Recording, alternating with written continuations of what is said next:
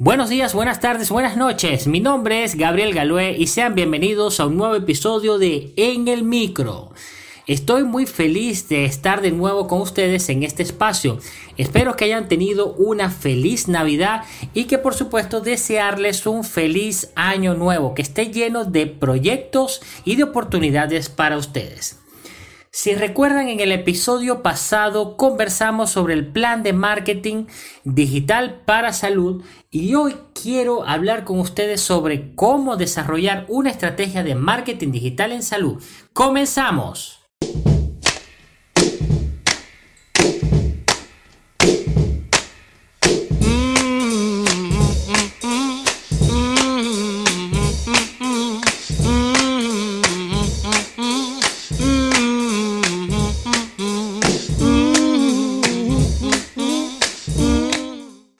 Facebook, Instagram, Google Business y YouTube son una mina de oportunidades para todas las personas que deseen conectar con el público que necesitan.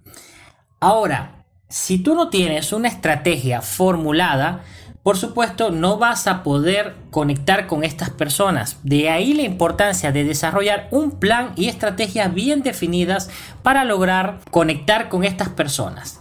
Si tú lo que deseas es dar a conocer tu marca, la de tu empresa o tu emprendimiento, por supuesto, tienes que desarrollar lineamientos estratégicos bien definidos para poder lograrlo. Lo primero que tienes que saber y que tener en mente es definir qué es lo que quieres lograr tener una expectativa clara de lo que deseas obtener de los canales digitales es tal vez el primer paso para tú empezar a formular esa estrategia. Entonces, hazte la pregunta, ¿qué es lo que quieres lograr en los canales digitales? ¿Quieres más like? ¿Quieres pacientes fijos mensuales? ¿Vender productos o servicios? Otra vez, procedimientos específicos. ¿Quieres hacer branding? Hazte esta pregunta. Cuando definas qué es lo que quieres lograr, vas a tener un panorama más claro que te va a permitir poder formular objetivos SMART o objetivos inteligentes por sus siglas en inglés que te permitan poder llegar a la meta con una serie de acciones que vas a ir definiendo más adelante. Pero, ¿qué es una estrategia? Poniéndolo en términos sencillos, una estrategia de marketing digital en salud es un camino para alcanzar una meta, pero no es el fin es una serie de acciones online encaminadas a incrementar el posicionamiento de mercado de tu marca como tal, por ende aumentar las oportunidades para promover tus productos o servicios en el mercado meta que tú estás apuntando. Entonces, ¿qué necesitas para conformar una estrategia de marketing digital? Básicamente tienes que tomar en cuenta eh, varios elementos. El primero que debes tomar en cuenta es el análisis previo es un análisis que tú tienes que realizar para identificar cuáles son esos profesionales de la, salud o empresas que están realizando la misma acción que tú. Eso quiere decir profesionales de la salud o empresas que estén realizando acciones de marketing digital con el mismo fin, posicionar su marca, proveer productos y servicios al mercado meta y por supuesto capitalizar un espacio del mercado. Para esto no necesitas ser un experto en análisis de mercado. Simplemente lo que tú tienes que identificar son tu competencia. Piensa en tu competencia, ves cuál es tu competencia, cuál es tu competencia más próxima, tu competencia tal vez que no es tan próxima que pero representar una competencia para los objetivos que tú te quieres trazar y una competencia de mercado que puede dificultar la consecución de esa, de esa meta que te hayas planteado. Cuando tú definas quién es tu competencia, define en ese análisis interno quiénes son tus pacientes, quién es tu público meta. Esto lo defines creando un arquetipo de tu cliente ideal. Entonces, ese, ese paciente ideal que tú defines lo vas a, a perfilar en una estructura de cómo es ese cliente ideal para tu poder empezar a desarrollar estrategias en torno a atraerlo. Una vez hecho el análisis interno de tu marca o de tu empresa, el análisis previo, perdón, vas a empezar a formular los objetivos SMART. Los famosos objetivos SMART vienen de las siglas en inglés de específico, medible, alcanzable, realista y a tiempo.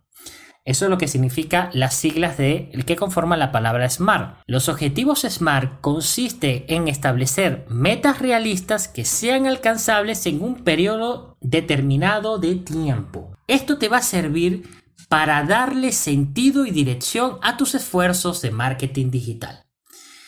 Posteriormente vas a llegar al punto de la acción. En este punto ya debes tener definidos los canales y los recursos que vas a necesitar para poner en marcha la estrategia de marketing digital en salud.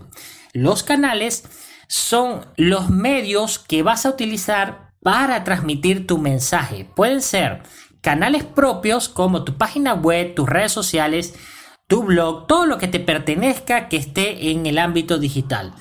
Los, pueden ser medios pagados, por supuesto, como Facebook Ads, Google Ads, programática, entre otros tipos de medios digitales pagados y canales adquiridos. Los canales adquiridos son aquellos que no son tuyos, pero tienes una presencia en ellos, como cuando un cliente te recomienda o como cuando tienes una nota de recomendación en redes sociales recomendando tus productos o servicios o tal vez un repost donde hacen una recomendación de ti.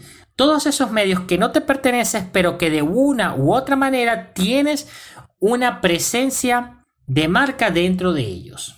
Cuando ya tengas definidos los canales, vas a tener que definir cuáles son los recursos que vas a necesitar para construir esta estrategia y poder llegar a cumplir las metas que te planteaste en los objetivos SMART. Entonces, las herramientas que te permitan medir los resultados, medir cuándo están funcionando las, eh, las estrategias que estás planteando y ejecutando, herramientas que te permitan poder ejecutar estas acciones como herramientas que te programen contenido, herramientas que, de, que te permitan difusión de tu contenido, herramientas que te permitan hacer publicidad, herramientas que te permitan posicionar de manera orgánica, todo ese club de herramientas que vas a necesitar para poder cumplir las metas que te planteaste. Entonces, en este plan de acción puedes definir diferentes tareas para poder irlas cumpliendo y, organizando, por supuesto, el desarrollo de esta estrategia. Puedes crear, por ejemplo, crear un plan de contenido para publicaciones en redes sociales. Por supuesto, tú necesitas crear contenido no solamente de, ofreciendo productos o servicios, sino también describiendo las ventajas de estos, cómo se utilizan, por qué es importante la prevención de X o Y enfermedad, por qué es importante la prevención o el tratamiento entre otros. O sea, crea contenido relacionado a tu giro de negocio que sea de interés, pero que no necesariamente sea de venta directa. Porque esto lo que va a hacer es que va a crear público y llamar público para que puedan conocerte a ti como especialista de tu giro de negocio, básicamente. Entonces, crear un plan de contenido te va a dar la claridad de saber qué vas a publicar, dónde lo vas a publicar, cuándo lo vas a publicar y por supuesto cómo lo vas a medir y cómo vas reaccionando esa comunidad en base a esa a esa creación de contenido que estás haciendo. También puedes trabajar creando publicaciones para un blog en un sitio web Crear un blog de contenido relacionado a tu giro de negocio te va a permitir posicionar de manera orgánica. Los blogs se posicionan que ni te cuento, o sea, son muy buenos para posicionar. Y los blogs de contenido de temáticas específicas que sean de interés para un público objetivo es genial. Tú haces un blog y dentro del blog puedes colocar banners relacionados con los productos o servicios que tú brindas y te puedo garantizar de que vas a tener un tráfico, tal vez no constante al principio, pero sí va a ir en aumento dependiendo de la calidad del blog y por supuesto del posicionamiento que éste tenga. Además, tienes que tomar en cuenta las temáticas del que trate, porque si son temáticas muy comunes, el tráfico va a ser un poco más bajo. Pero ahora, si son temáticas muy nicho, o sea, muy específicas, por supuesto, va a tener un tráfico mayor siempre y cuando esta temática específica sea de interés de un grupo de personas bastante amplio. Pero es una excelente herramienta que tú puedes utilizar y una excelente tarea que puedes programar para poder lograr el posicionamiento orgánico. También puedes crear un plan para llevar a cabo campañas publicitarias en redes sociales y buscadores. Esta es otra opción muy buena cuando no tienes un posicionamiento orgánico primario o previo, pero te recuerdo que siempre debes apuntar al posicionamiento orgánico para que los costos publicitarios bajen. A mayor cantidad de posicionamiento orgánico, los costos publicitarios bajan porque tienes mayor reconocimiento de una comunidad que te conoce, te respeta y te ve como referente en el sector. Si es al contrario, tus costos van a subir porque a, los algoritmos que desarrollan las campañas publicitarias les cuesta más poder mostrar y encontrar el público objetivo que va a confiar en tu propuesta de servicio o tus productos que estés ofreciendo. También puedes definir el tiempo que vas a invertir ejecutando cada una de estas tareas. Tienes que definir el horario que tú le vas a asignar para poder ejecutar estas acciones que te estoy comentando en este podcast. Pero si tienes que tener un horario y desarrollar una, metodología y tener una disciplina para poder llevar a cabo estas, estas estrategias que tal vez te lleven a un posicionamiento muy ventajoso y que más adelante te permitan poder vivir única y exclusivamente de ese emprendimiento o, de, ese, de esa marca personal que puedes llegar a lograr con la ejecución de estrategias de marketing digital bien definidas y exitosas. Y por último, por supuesto, asignar un presupuesto publicitario dentro de las acciones que puedes programar tienes que saber cuánto vas a invertir en, publicidad paga. Si no tienes bien definido cuánto vas a invertir, no vas, no vas a saber cuándo hacer publicidad y cuánto puedes gastarte.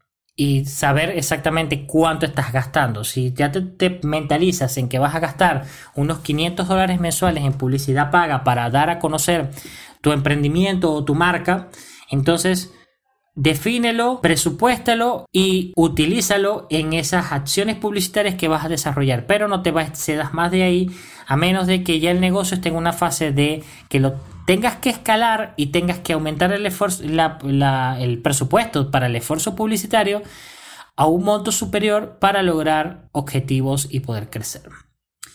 Por último, en, en la creación de una estrategia de marketing digital en salud, tienes que tener en cuenta los resultados. Todos los esfuerzos publicitarios y todas las acciones en general en marketing digital o en marketing offline, tienes que medirlo, porque tienes que saber si funcionan o no. Si no determinas básicamente los marcadores de rendimiento o las KPI, si no determinas esas KPI, no vas a poder medirlos y saber si las acciones que estás llevando a cabo para poder cumplir los objetivos que te planteaste y llegar a la meta, están funcionando o no.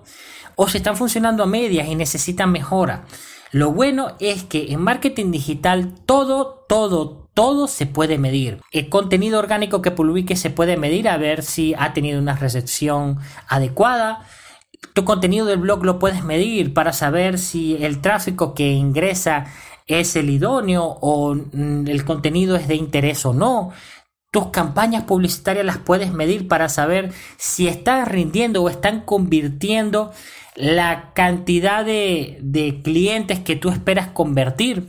Entonces, todo por supuesto lo puedes medir. Inclusive, lo más importante es la medición en campañas publicitarias porque estás invirtiendo dinero. Aparte de tiempo, estás invirtiendo dinero. Entonces, si tú inviertes 100 dólares y por lo menos no generas 200 dólares en la publicidad que tú hayas desarrollado, entonces, por supuesto, esa publicidad no está funcionando porque estás gastando más de lo que estás ganando. Mínimo tú tienes que ganar el doble de lo que invertiste en publicidad. Punto. Entonces, el desarrollo de una estrategia para analizar los resultados es primordial. Ahora, tienes que saber qué es lo que vas a necesitar analizar. Por ejemplo, puedes analizar qué publicaciones han funcionado mejor en tu blog o redes sociales. en qué horario específico da mejores resultados los contenidos que has publicado. ¿Qué tipo de preguntas te realizan a través de redes sociales, del blog, de Messenger, de WhatsApp? ¿O qué tipos de anuncios mejor han obtenido mejores resultados?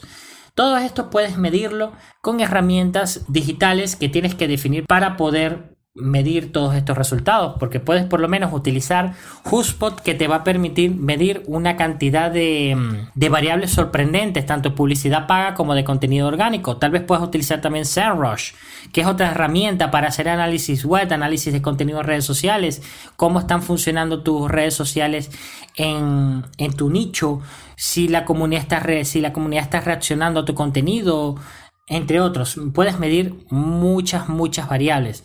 Y así existen una cantidad de herramientas que te van a permitir poder medir los resultados que de los esfuerzos publicitarios o esfuerzos orgánicos que estás haciendo. Entonces, la medición es el factor primordial en toda estrategia. Así que para ser exitoso en tu sector, generar nuevas ventas y conseguir nuevos pacientes, y lograr, por supuesto, mayor reconocimiento empieza por tener una estrategia bien, bien definida. Espero que te haya gustado este primer episodio del podcast 2021 y nos escuchamos en un nuevo episodio. Hasta luego. Si les gusta en el micro, la mejor manera de apoyarnos es que compartas este podcast con tus amigos. También puedes encontrar todos los episodios en Spotify, iTunes y Google Podcast. Recuerda que también puedes seguirnos en las redes sociales como CitoRush TC. Estamos en Facebook, Instagram, Twitter y YouTube. Soy Gabriel Galué y los espero en el próximo episodio.